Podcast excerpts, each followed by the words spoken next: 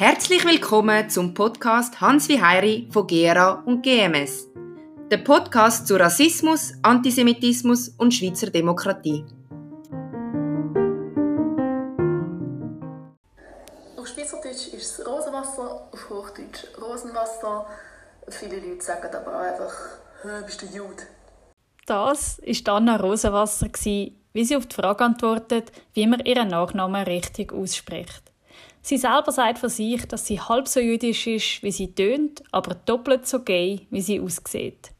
Die ehemalige Geschäftsleiterin von der LOS, der Lesbenorganisation Schweiz, nutzt ihre Reichweite auf Instagram, um ihre 20.000 Follower über die vielen Formen von Diskriminierung aufzuklären. Dass sie mit ihrem provokanten Auftritt auch mal aneckt, ist ihr dabei total bewusst über ihre Erfahrungen mit Hate Speech, ihr Verständnis von Cancel Culture, die Macht von der Sprache und die Frage, wer im Namen von Minderheiten reden darf, über das redet sie in der jetzigen Podcast-Folge Hans wie Heiri.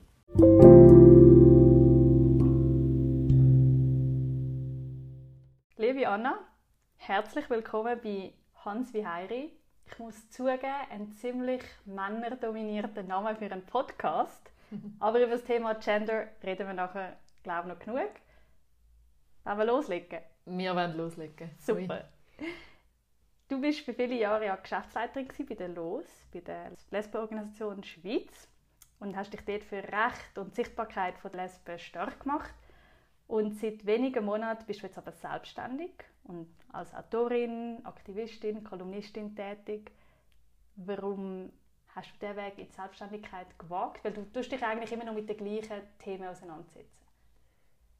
Ähm, ich glaube, es war vor allem ein schöner Grund. Gewesen. Ich hatte einfach Lust, gehabt, um selber noch mehr Sachen zu machen. Ähm, ich habe in diesen vier Jahren, als ich bei habe, nebendran immer auch noch Texte geschrieben, weil ich wahnsinnig gerne schreibe, bin ursprünglich auch Journalistin. Ähm, und habe mit der Zeit angefangen Workshops und Referate zu verschiedenen Themen und die Themen sind nämlich über Losthemen ausgegangen. Also es ist nicht mehr nur um sexuelle Orientierung gegangen, sondern auch um, um Geschlecht, um Gender, um soziale Rollen, um Feminismus, um, um Vielfalt, um Sprache. Ähm, und es hat mir auch Freude gemacht und ich habe Lust gehabt, um das noch mehr zu machen. Und dann habe ich es gemacht. und über all die vielen Themen, wo du dich dazu äußerst und dich dafür einsetzt, reden wir heute auch noch. In diesem Podcast geht es ja so ganz breit gesprochen um das Thema Diskriminierung und Ausgrenzung. Du bist eine Frau, du bist bisexuell oder queer und du sagst selber, quote, du hast jüdische Wurzeln. Richtig. Ich gehe jetzt mal davon aus, dass du in deinem Leben auch schon mit Ausgrenzung, Diskriminierung in Kontakt treten bist, in der einen oder anderen Form? Ja, voll. Ähm, ich glaube, es hat mir einiges beigebracht, weil abgesehen vom Frausein, was ähm, meine Bisexuelle, Bisexualität angeht und was meine jüdischen Wurzeln angeht, habe ich Eigenschaften, die als uneindeutig gelesen werden. Das heißt, während viele Leute Diskriminierung erleben aufgrund von sehr eindeutigen Einordnungen, erlebe ich Formen von Ausgrenzung aufgrund von wahrgenommener Uneindeutigkeit. Es ist so, bei einer bisexuellen Person wie man so, hm, weiß nicht, sie sieht gar nicht so lesbisch aus, oh, sie hat eine Freundin, ah, weiß nicht. Du sprichst äh. auf meine nächste Frage an. Weil ja. du hast mal in einem Interview gesagt, die Frage, die dir fast am meisten gestellt wird, ist, ja, aber wie jüdisch bist denn du jetzt eigentlich? Und meine Frage wäre da, eben, wieso haben die Leute so den Drang, zuordnen zu können? Oder wieso ist es mhm. den Leuten so unangenehm, dass sie eben nicht können? Ich verstehe die Frage mega. Ich finde sie gar nicht so schlimm. Ähm, also die häufigste Frage, die mir gestellt wird mit Abstand, ist, ob ich Jüdin bin, weil mein Nachname zu Recht als jüdisch ähm, eingeordnet wird. Und wenn man dich googelt, dann kommt Anna Rosenwasser und das erste Stichwort, das nachher kommt, ist Jüdin und dann Partnerin.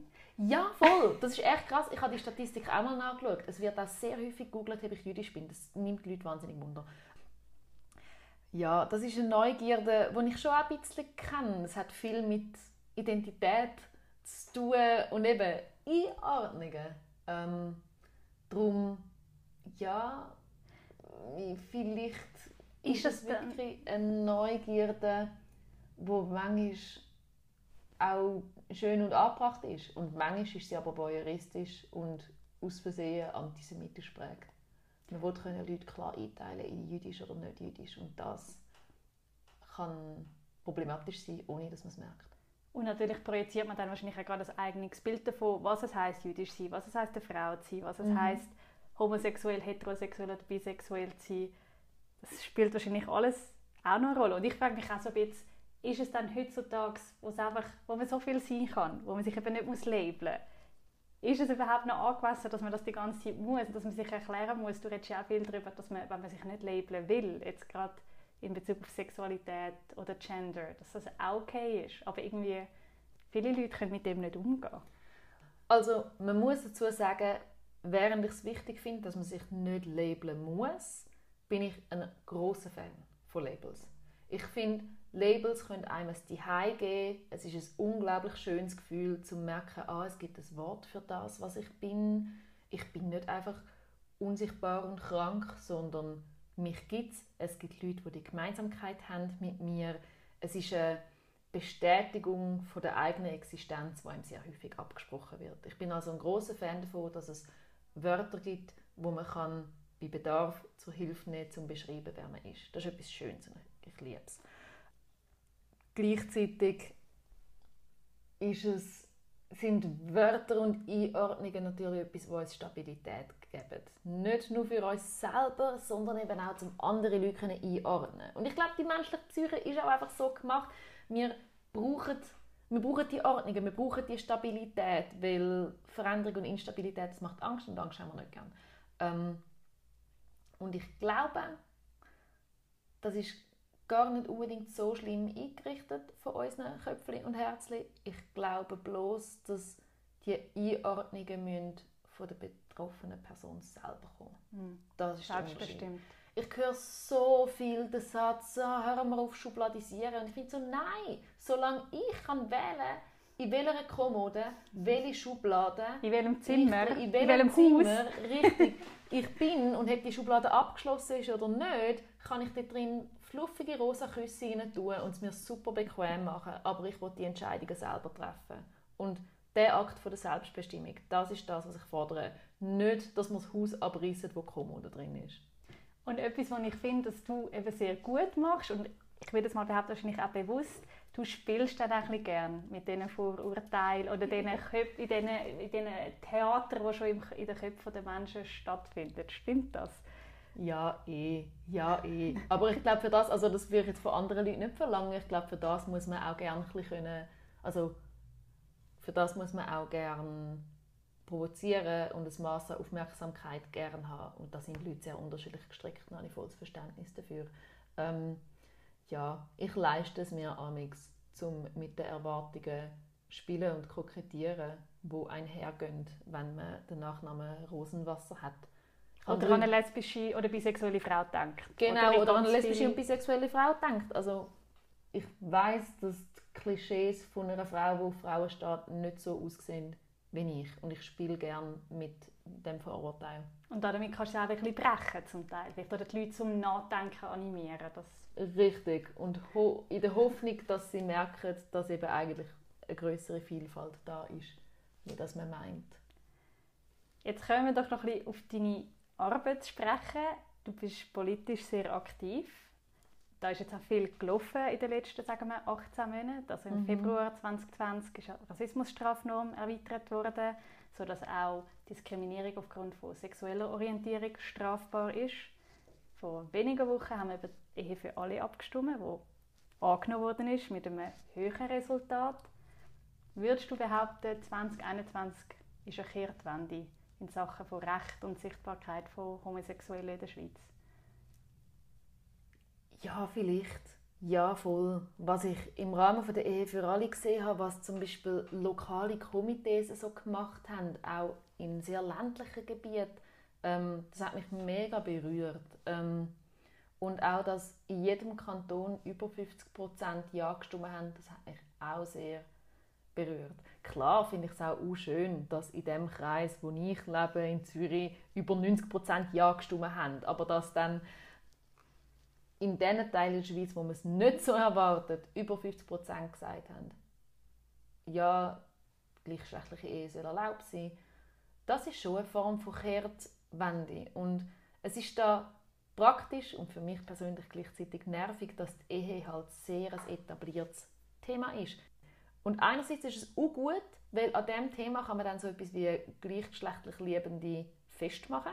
Und dann hat man etwas, wieder eine Form von Stabilität, etwas Bekanntes. Mhm. Und andererseits nervt es mich manchmal auch ein bisschen. Dass es wie etwas braucht, dass man überhaupt darüber redet, dass man überhaupt die Sichtbarkeit generiert. Ja, oder? weil ich möchte mich dafür einsetzen und ich setze mich dafür ein, dass wir Erwartungen, die mit Anziehung einhergehen, können erweitern mit einer Vielfalt. Und dazu gehört auch, dass nicht alle Menschen heiraten wollen und dass die Ehe nicht ein Lebensentwurf ist, der für alle Leute stimmt.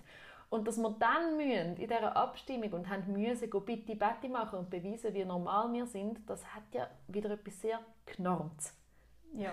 Und also, auf eine Art aber auch etwas Herabwürdigendes, dass man das ah, jetzt von, von euch erwartet und dass man jetzt über eure Liebe redet und ob das okay ist und ob ihr ein Kind dürfen haben oder nicht.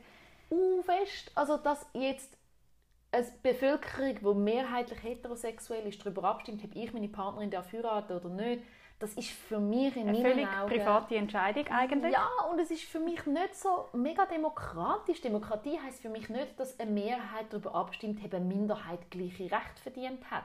Genauso wie ich es komisch finde, dass in der Schweiz die Männer abgestimmt haben, ob die Frauen ein, ein Wahlrecht dürfen haben. Das geht für mich nicht auf. Das hat für mich einen Beigeschmack, den ich gar nicht so lässig mhm. finde.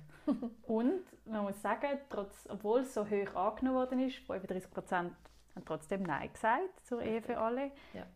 Wie hast du dann den Wahlkampf erlebt? Eher positiv? Hast du gedacht, das wird viel schlimmer? Sind es eine gute Erfahrung gewesen, oder eigentlich eher desillusionierend? Mm, also meine Erwartungen haben sich bestätigt. Meine Erwartungen waren, dass man mit Themen hinführen kommt, die nichts mit der Abstimmung zu tun haben. Thema Leihmutterschaft zum Beispiel, wo in der Schweiz nachher verboten ist und nichts mit der Ehe zu tun hat, weder homo noch hetero.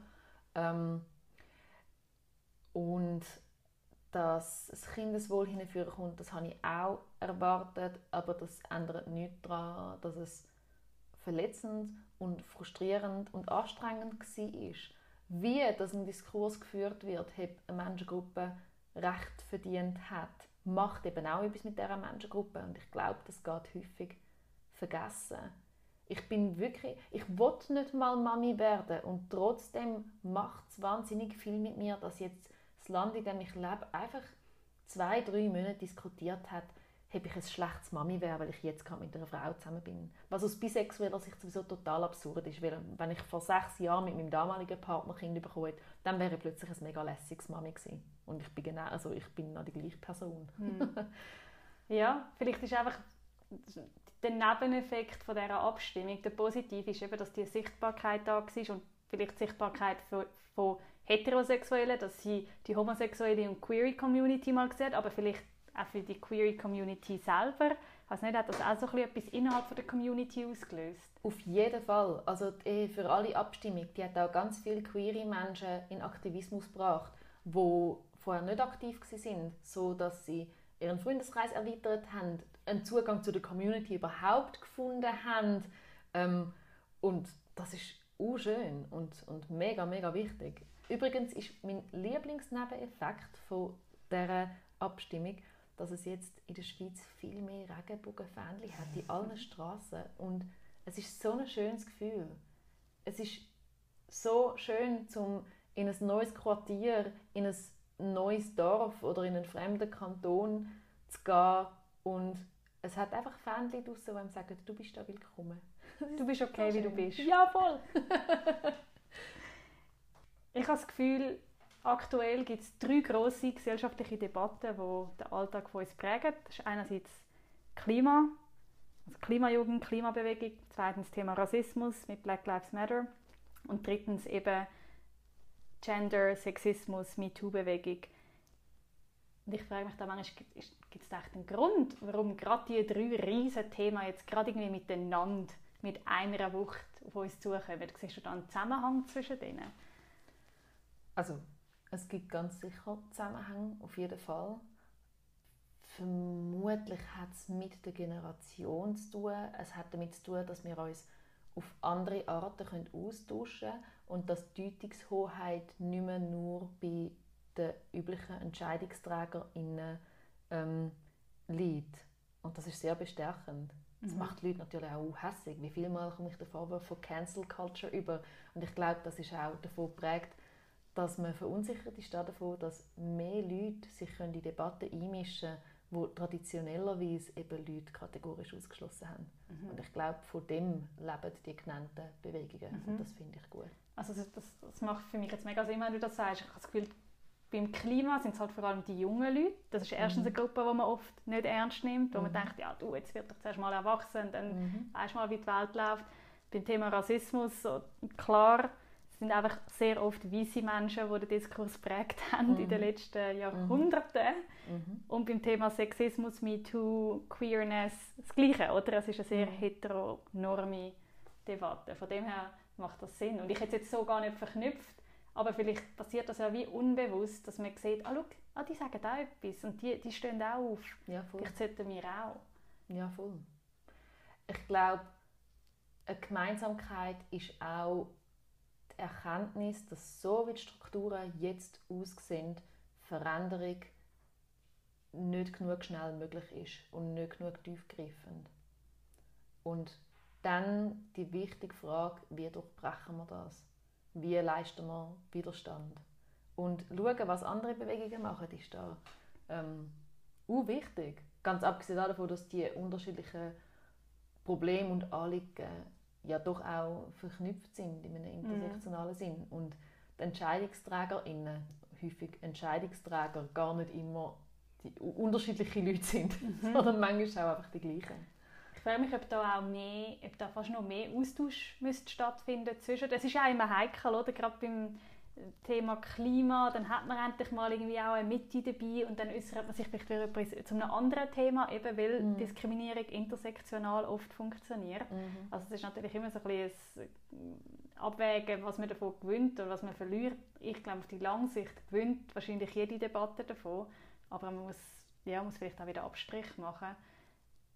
Aber ich weiß nicht, ob, ob der Austausch schon genug stattfindet zwischen den verschiedenen Themen ich glaube, dass wir da auch wieder ein bisschen bei den Schubladen sind, weil die Öffentlichkeit ist ja schnell überfordert mit der Komplexität. Also der feministische Streik hat das Jahr ein Thema Klimafest eingenommen oder ähm, die Klimabewegung hat Feminismus reingenommen und dann sind die Leute bereits überfordert und die Medien im Übrigen auch. Also die berichten dann so ganz verwirrt über die Verbindungen, als würden die Verbindungen nicht Sinn ergeben, wenn man sich mit ihnen beschäftigt.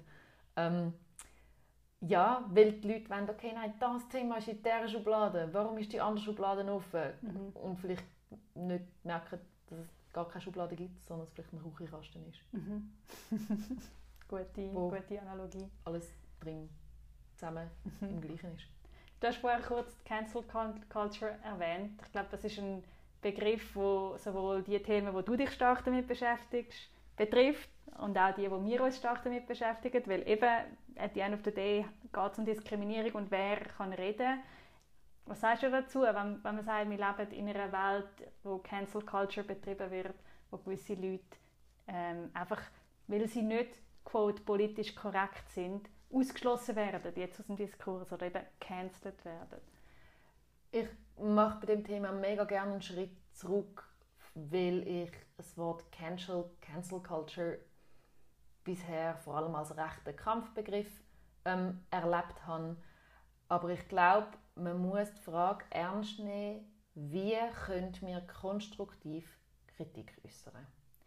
Beim Vorwurf der Cancel Culture geht es ja auch häufig um die Angst, dass jemand zu Unrecht sehr schnell verurteilt wird in einer Eigendynamik, wo dieser Person keinen Raum lässt, dazu zu lernen und Stellung zu beziehen. Und mit Social Media ist das natürlich noch umso frappanter, weil einmal ein Tweet rausgehauen und die ganze Welt weiß davon und man kann ihn auch nicht mehr zurücknehmen Richtig. in dem Sinn. Richtig. Ich bin dafür, dass jede Person, wie auch Gruppierungen, die Möglichkeiten haben, Verantwortung zu übernehmen für ihre Fehler. Ich bin für ein kleines, aber gesundes Maß an Fehlerfreundlichkeit. Man muss Menschen die Möglichkeit geben, Stellung zu beziehen, ihnen Luft geben, um dazulernen. Das passiert nicht innerhalb von einem Nachmittag, wo man hunderte bis tausende von Nachrichten und Vorwürfen bekommt. Ähm, Ist vielleicht sogar lernen und kontraproduktiv. Dann, richtig. Und dann das Gelernte mit den Leuten um sie herum teilen, kombiniert mit einer ebenfalls wohlüberlegten Entschuldigung. Nur so könnte man ja auch als Gemeinschaft dazulernen. Wenn jemand einfach innerhalb von wenigen Minuten sagt, shit, shit, shit, sorry, sorry, sorry, sorry, dann hat weder die Person dazugelernt, noch habe ich als Zuschauerin, als Followerin, als Mitmensch dazugelernt. Und das bringt uns schlicht und einfach nicht für sich. Und ich denke, das ist auch das ist genau Teil des Learning-Prozess, oder? dass man dann genau die Debatte führt. Warum ist etwas nicht okay gewesen, was man gesagt hat? Warum Ja. ist man da nicht einig? Warum ähm, erwartet man da eine Entschuldigung? Und dass man es, wenn möglich, natürlich, zuerst wenn die Emotionen hoch gehen, ist es klar, dass es schwierig ist, aber dass man vielleicht nachher zurückkommt und eben das Gespräch führt. Und es ist halt ein Wertewandel, der stattfindet. Und Ja. vielleicht, ich frage mich manchmal, ob, ich weiß nicht, ob ich sagen, sagen unsere Generation, ob, ob wir zu ungeduldig sind, oder? Dass es halt, ich meine, klar sind all diese Kämpfe wirklich nicht von heute auf morgen passiert, aber ich habe das Gefühl, jetzt ist so eine Beschleunigung von dem Prozess plötzlich losgegangen. Obwohl ich nicht ganz sicher bin, hätten wir da aufgrund von, davon, dass wir erst so drei Jahrzehnte auf dem Planet sind, ähm, vergessen oder mh, uns nicht bewusst sind, wie viele soziale Bewegungen von Ungeduld prägt sind. Also ich vermute, basierend auf Nebenfachgeschichte an der Uni, dass, Sozial dass Menschen sehr häufig für sich gekommen sind, weil viele Leute miteinander hässig und ungeduldig sind. Hässig sein und ungeduldig sein von einer Gruppierung an Menschen, die Diskriminierung erfährt, ist ein Antrieb von Veränderung. Ein fantastischer Antrieb von Veränderung. Und ich glaube, rückblickend sehen wir es amix nicht mehr. Ja, es hat wahrscheinlich genauso irritiert, wo eine Frau plötzlich Hose getragen hat oder ein Buch geschrieben hat oder gefunden hat, Voll. ich bleibe nicht am Herd. Voll. Ja, und ich glaube, es irritiert wahrscheinlich auch die Leute. Eben, wenn dann jemand laut ist und hässig, wo man sich nicht gewöhnt ist davon. Wie eine Frau, wo das einfach aus gender-normativen Gründen eben auch nicht erwartet ist, sondern Ja, sie soll ruhig und angepasst sein. Oder andere Minderheiten, die Ja. irgendwie den Platz jetzt einnehmen wo ihnen halt lange nicht zugestanden worden ist. Mhm. Und ich glaube, es ist auch eine fantastische Zusammenarbeit von Leuten, die hässig und ungeduldig sind und Leuten, die die Nerven haben, um geduldig Schritt für Schritt zu machen. Und ich bin ganz fest der Meinung, dass es beides braucht.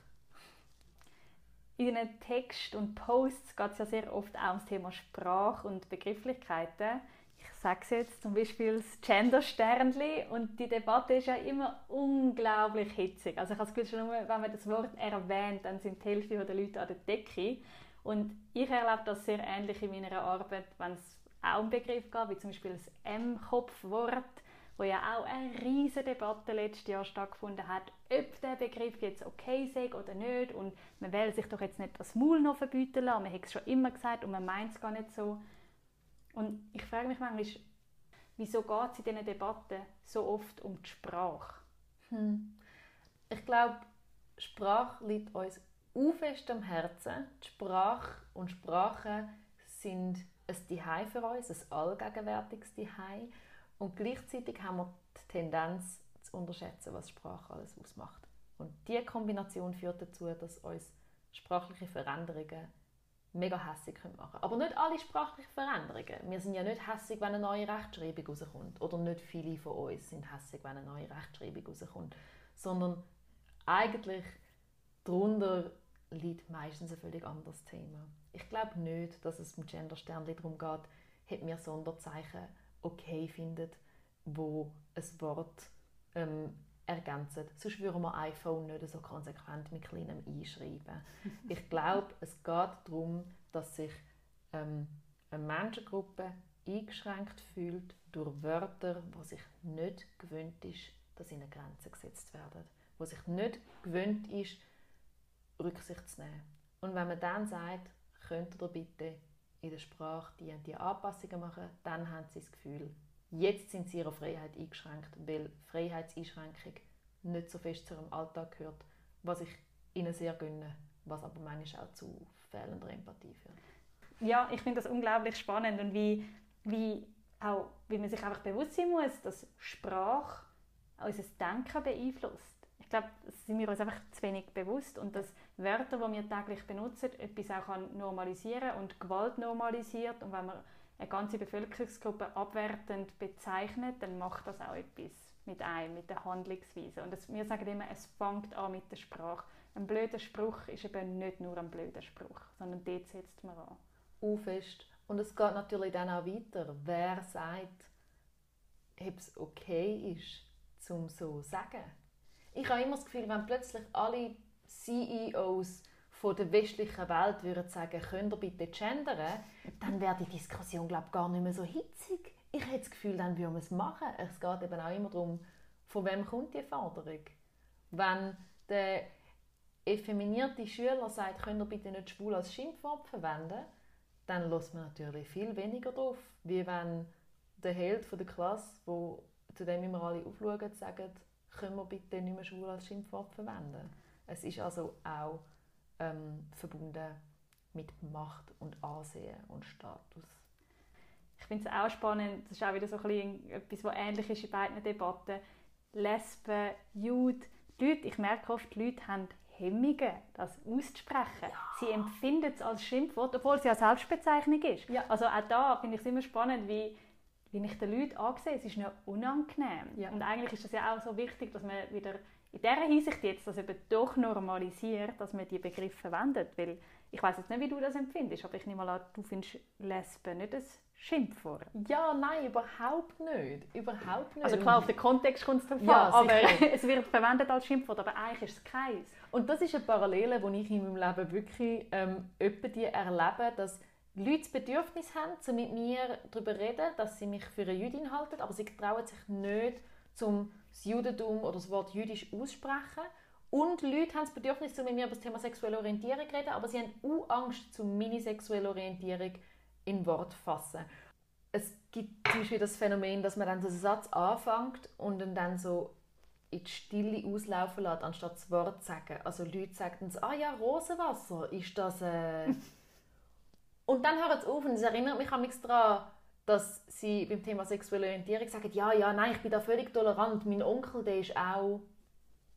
Dann schau jetzt dich mit so grossen Augen an und hoffe, dass du sie erlöst aus dieser peinlichen Stille. Richtig, richtig. Es ist so eine Berührungsangst, dort, wo die Berührung eigentlich sehr menschlich wäre. Mhm. Und spannend finde ich auch, dass äh, das Nomen ist fast noch mehr negativ belastet. Also ah, Jude ja. und Lesbe, dann sagt man eben lieber jüdischen Ursprungs oder jüdisch oder lesbisch. Ja, das finde ich auch unglaublich. Ja, voll. Das merkt man auch bei Beleidigungen. Ich, also, wenn ich antisemitisch beleidigt werde, ähm, dann komme ich Hassnachricht über, wo drin steht, du dreckiger Jude zum mhm. Beispiel. Nicht du jüdischer Dreck. Es, ist, es macht tatsächlich einen, einen rechten Unterschied. Ich möchte dazu aber auch sagen, dass das nicht der Grund ist, warum ich die Bezeichnung jüdische Wurzeln wähle. Der Grund, warum ich die Bezeichnung wähle, ist, dass mein Vater jüdisch ist und meine Mami nicht. Ich bin also nach jüdischen Regeln nicht Jüdin. Ich hätte dich jetzt nicht auf das angesprochen, weil es ist, äh, ich finde, es gibt so viele spannende Themen, aber wenn du das jetzt ansprichst, es gibt, ich weiß nicht, ob du es mitbekommst, aber in Deutschland ist ja aktuell eine riesige Debatte genau um das Thema, weil Wirklich? Ja, oh. dort ist ähm, ein Autor, der Max Czolek, der auch, also in Deutschland ist der Begriff recht verbreitet, ein Vaterjude ist und man ihm sein Judentum abspricht, weil er redet viel über die deutsche Erinnerungskultur und inwiefern äh, es die gibt oder inwiefern die, so wie sie zelebriert wird, gut ist. Und er wird jetzt sehr angegriffen, dass, und dort kommt natürlich die ganze Frage auf, wer darf für Minderheiten reden. Und das finde ich darum spannend, dass du darum dich als eine Person mit jüdischen Wurzeln bezeichnest, weil eigentlich darfst doch du bestimmen, ob du jüdisch bist oder nicht und nicht ein jüdisches Gesetz. Aber up for debate und wir müssen auch gar nicht darüber reden. Aber es ist tatsächlich interessant, weil das Phänomen sich nicht nur auf die jüdische Community ähm, niederschlägt, sondern auch in anderen Communities zu finden ist. Zum Beispiel in der queeren Community gibt es auch viele Leute, die das Bedürfnis haben nach einer scheinbaren Eindeutigkeit und dann Leute auch ausschliessen ähm, Und ich glaube, das kommt ganz fest davon, dass wenn man aufgewachsen ist und Ausschlussmechanismen erlebt hat, dass man nachher umso mehr das Bedürfnis hat, zum dazugehören. Und der einfachste Weg zum dazugehören ist, indem man Grenzen setzt und andere Leute ähm, aus, ausgrenzt. So. Aber selbstverständlich ist es auch eine Frage von der Betroffenheit, wo man von Diskriminierung redet. Es gibt Formen von Diskriminierung, die mich nicht betreffen. Ähm, eine Frau, die lesbisch ist, hat eine andere Lebenswelt wie eine Frau, die bisexuell ist. Aber eine bisexuelle Frau, die optisch nicht den traditionellen Erwartungen von einer femininen Frau entspricht, die erlebt wieder andere Formen von Ausgrenzung wie ich, wo diesen Erwartungen einigermaßen entspricht. Also ich habe gleichzeitig Verständnis dafür, dass unterschiedliche Welten von Betroffenheit innerhalb von einer Identität können sein Und dort finde ich es legitim, darüber zu reden, wer darf wie fest über welche Diskriminierungen reden. Oder wer soll, nicht wer darf. Und darf etwas, was du ja auch relativ häufig betonst, ist, dass als bisexuelle Frau wirst du einfach oft auch gar nicht ernst genommen in deiner Sexualität. Oder dass ja, man sagt, ja, und auch, dass einfach Bisexualität an sich nicht ernst genommen wird als Kategorie, wenn wir jetzt nochmal auf die Kategorien kommen, dass man sagt, ja, entscheide dich doch, oder du bist einfach auf dem Weg zu der Homosexualität. Also auch wieder die Ambivalenz haltet einfach viele Leute anscheinend nicht auf, dass man sich eben nicht muss festlegen muss. Das ist wirklich, ja, voll, das ist wirklich ein interessantes Phänomen. Bisexualität wird ein häufig als Unentschiedenheit ausgelegt. Ich erkläre mir das so, dass wir aufwachsen mit Heterosexualität als allgegenwärtige Norm. Dann gibt es noch so ein mit dem Freak-Status oder je nachdem, wo man aufwächst, auch einfach als Lebensentwurf Homosexualität. Aber Bisexualität ist gar nicht präsent in unserem Narrativ. Wir wissen häufig während unserem Aufwachsen gar nicht, dass es existiert.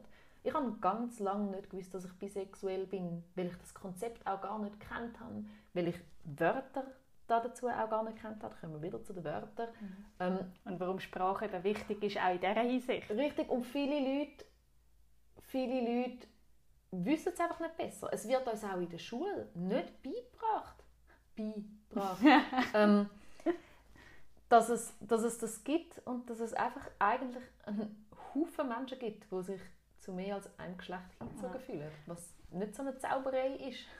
und was ich unglaublich schön und bestechend finde, ist zu sehen, wie es eben normalisiert wird, darüber geredet wird. Wenn man schaut, im deutschen Fernsehen gibt es jetzt auch Dating-Shows unterdessen Prince Charming, Princess Charming und dass es einfach normalisiert wird, oder? Dass es einfach hoffentlich irgendwann keine Rolle mehr spielt. Das wäre ja das Ziel.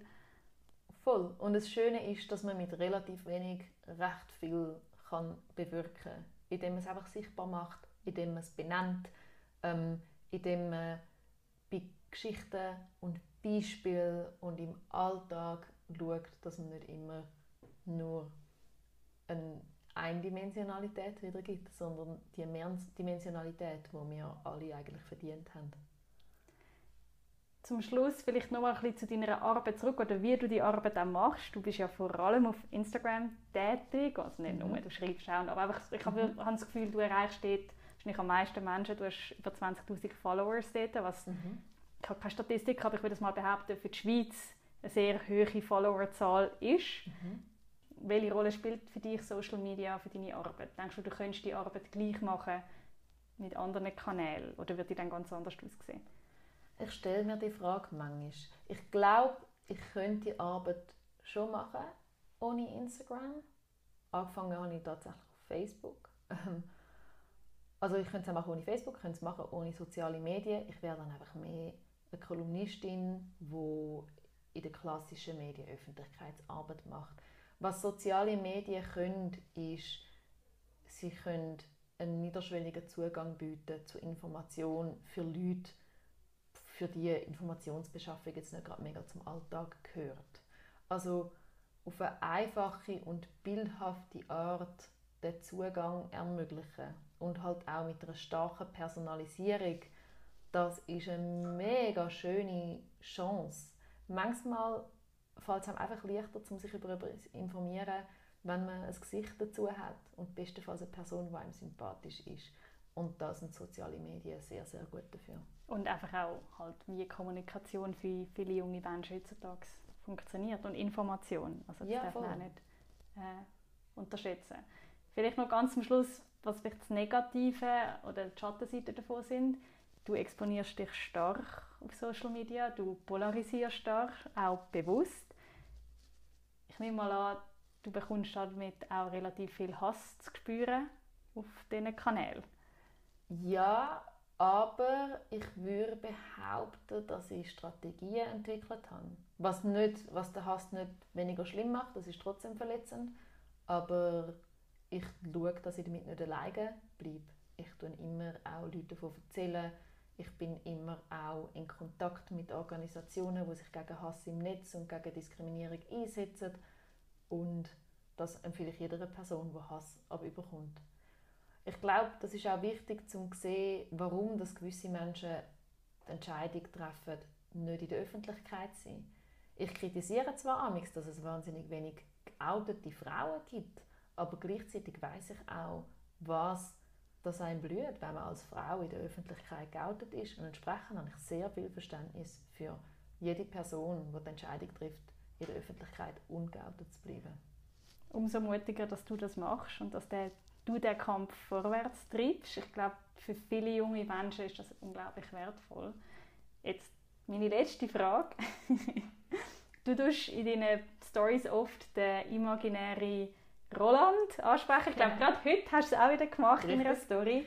Und das tut ja auch wieder ganz viele Leute ganz hässlich machen, weil der Roland der sinnbildlich steht für eben den typisch vielleicht, oder ich sage jetzt mal, sag doch du mir, für wer der Roland steht, sinnbildlich. Ich erkläre es amigs so, dass der Roland einfach irgendjemandem sein Onkel ist. Also, ich habe den Namen Roland ausgewählt, nicht super bewusst, aber ich habe den Namen Roland beibehalten, weil er für ein Geschlecht und eine Generation steht und letztendlich auch für ähm, Bemerkungen, die wir alle schon erlebt haben in unserem Alltag. Aber wenn es Roland sind, die total anders sind und super feministisch und offen und antirassistisch, dann werden die sich auch nicht angegriffen fühlen von dem.